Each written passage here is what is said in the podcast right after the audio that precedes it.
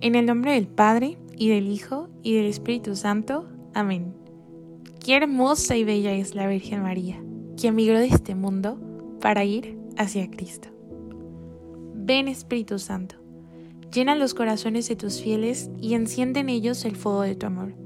Envía a tu Espíritu Creador y renueva la faz de la tierra. Oremos. Oh Dios, que has iluminado los corazones de tus hijos con la luz del Espíritu Santo Haznos dóciles a sus inspiraciones, para gustar siempre del bien y gozar de su consuelo. Por Jesucristo nuestro Señor. Amén. Buen día.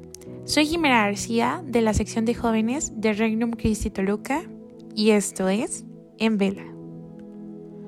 La solemnidad de la Asunción de la Santísima Virgen María fue fijada el 15 de agosto en el siglo V con el sentido de nacimiento al cielo. En el credo apostólico profesamos nuestra fe en la resurrección de la carne y la vida eterna, fin y sentido último del camino de la vida. Esta promesa de fe se cumple ya en María como un signo de consuelo y esperanza segura.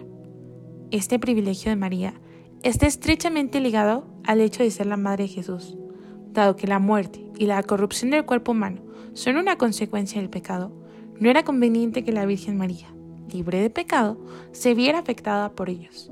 De ahí el misterio de la asunción al cielo.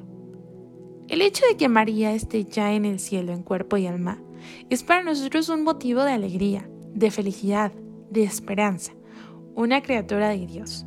María ya está en el cielo. Con ella y como ella estaremos también nosotros, criaturas de Dios, un día. El día de hoy para celebrar la solemnidad de la Asunción de la Santísima Virgen María, meditaremos el Santo Evangelio según San Lucas, capítulo 1, versículos del 39 al 56. En aquellos días, María se encaminó presurosa a un pueblo de las montañas de Judea, y entrando en la casa de Zacarías, saludó a Isabel. En cuanto ésta oyó el saludo de María, la criatura saltó en su seno.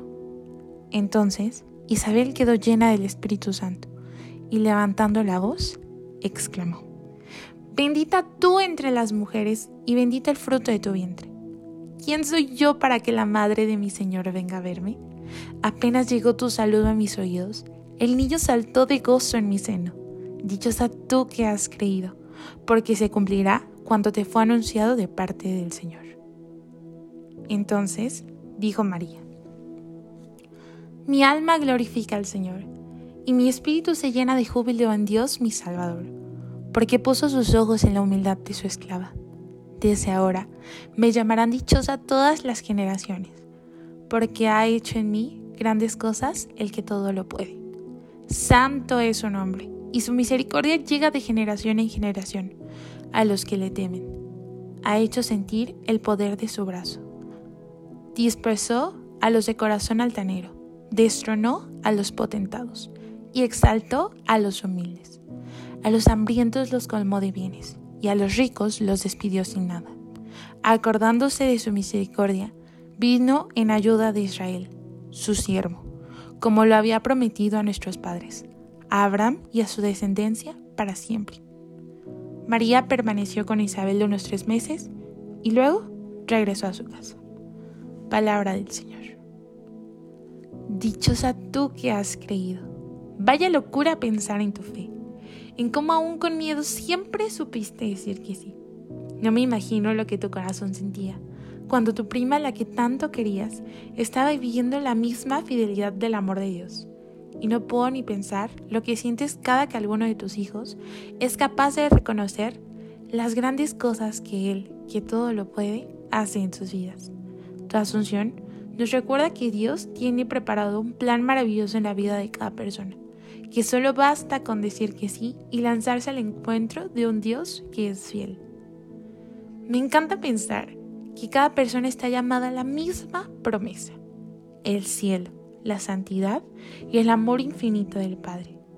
Instruyenos, María, a imitar tu corazón y como una mamá muy amorosa, condúcenos hacia esta promesa llévanos y enséñanos a caminar en el peregrinar de la vida. Jesús nos dio el mejor regalo y contigo nos permitió saber que somos herederos del reino y estamos hechos para más.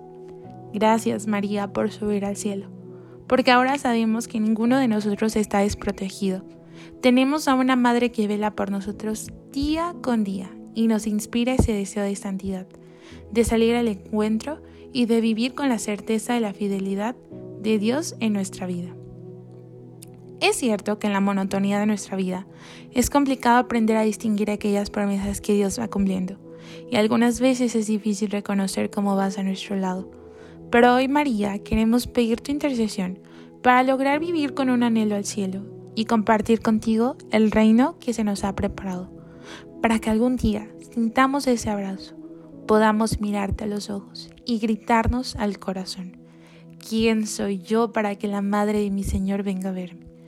y con gran ternura podamos saber que somos tus hijos muy amados. Hoy, atrévete a descubrir las maravillas que Dios hace en tu vida. Pídele al Espíritu Santo que te regale un corazón tan dispuesto como el de María y sal al encuentro de aquello de tu día a día y aprende a mirar la grandeza de las promesas de Dios en tu vida. Qué hermosa y bella es la Virgen María, que emigró de este mundo para ir hacia Cristo. Te damos gracias, Señor, por todos tus beneficios. A ti, que vives y reinas por los siglos de los siglos. Amén. Cristo, Rey nuestro, venga a tu reino. Reina de los apóstoles, ruega por nosotros. En el nombre del Padre, y del Hijo, y del Espíritu Santo. Amén.